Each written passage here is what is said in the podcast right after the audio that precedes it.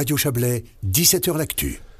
Premier parti de Suisse qui avait perdu du terrain en 2019, l'UDC mm, se met en hors vue des élections fédérales du 22 octobre prochain. Avec son thème fétiche, l'immigration, le parti a présenté aujourd'hui à Berne son constat avec plus de 70 000 statuts S pour les Ukrainiens que l'UDC ne remet pas en question, mais avec 40 000 demandes d'asile attendues en 2023 et 52 000 entrées clandestines et illégales prévues dans le pays.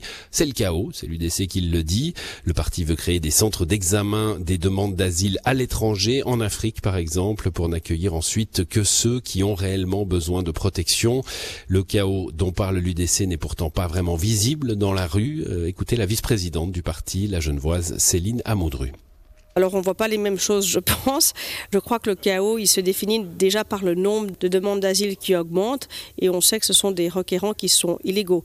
Ils ont été constatés à hauteur de 52 000 pour l'année 2022 euh, et là, les chiffres qui nous sont annoncés par l'administration, c'est déjà 40 000 qui sont annoncés pour 2023. Donc il y a vraiment quelque chose à faire et on doit revoir notre politique d'asile. D'ailleurs, ce que nous proposons, ce n'est pas une exception dans l'Union européenne dans la mesure où la Grande-Bretagne, l'Autriche et le Danemark sont également en train d'étudier les mêmes solutions. Expliquez-nous précisément cette solution d'externalisation des procédures. L'idée, c'est effectivement d'externaliser les procédures. Les dossiers des personnes sont étudiés proches de leur pays, ce qui permet déjà de faire une sélection des personnes qui sont des vrais requérants d'asile et qui ont besoin d'aide et de soutien, ce à quoi l'UDC répond bien évidemment par la positive. Ce que nous combattons, c'est bien évidemment tous les requérants qui sont illégaux. Les flux migratoires à travers le monde, à travers l'Europe, ça dépasse souvent les bons principes est-ce qu'il ne faut pas craindre que seulement certains des potentiels requérants d'asile passeront par ces centres externalisés, mais que la masse continuera de voyager comme bon lui semble? Si on part sur cette théorie, on ne fait plus rien et puis on continue ainsi.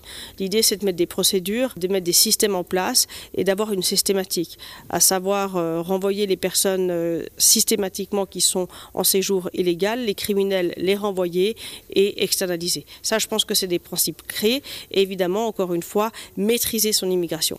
Pour le reste, vous me dites qu'il y a des gens qui arriveront toujours à enfreindre la loi. La réponse est bien évidemment oui, mais ce n'est pas pour autant qu'on ne doit pas essayer de mettre un cadre. Vous essayez de mettre une pression maximale sur la nouvelle ministre de Justice et Police? Je ne crois pas qu'on essaie de mettre une pression maximale. Je crois que la situation a tellement dégradé qu'aujourd'hui, elle est maintenant à ce poste. Dans ce ministère, ça aurait été un autre, ça aurait été la même chose.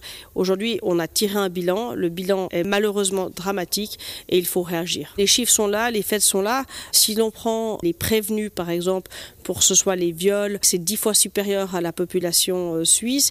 Et donc les infractions, on voit que la proportion entre les requérants et les Suisses, elle est beaucoup plus élevée chez les requérants.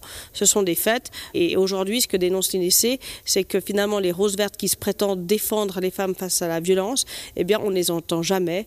Et on préfère payer encore des programmes d'intégration qui n'ont pas fait leur preuve. On est en année électorale. Ce sera le thème majeur, le thème principal de l'UDC Je crois que notre programme, on l'a défini euh, ce week-end il fait partie de nos priorités, mais nous avons bien mis en avant notre indépendance et souveraineté, que ce soit au niveau énergétique, alimentaire et bien évidemment la neutralité. Les thèmes phares de l'UDC, c'est la liberté et sécurité. Sans liberté, nous n'avons pas de sécurité. Sans sécurité, nous n'avons pas de liberté.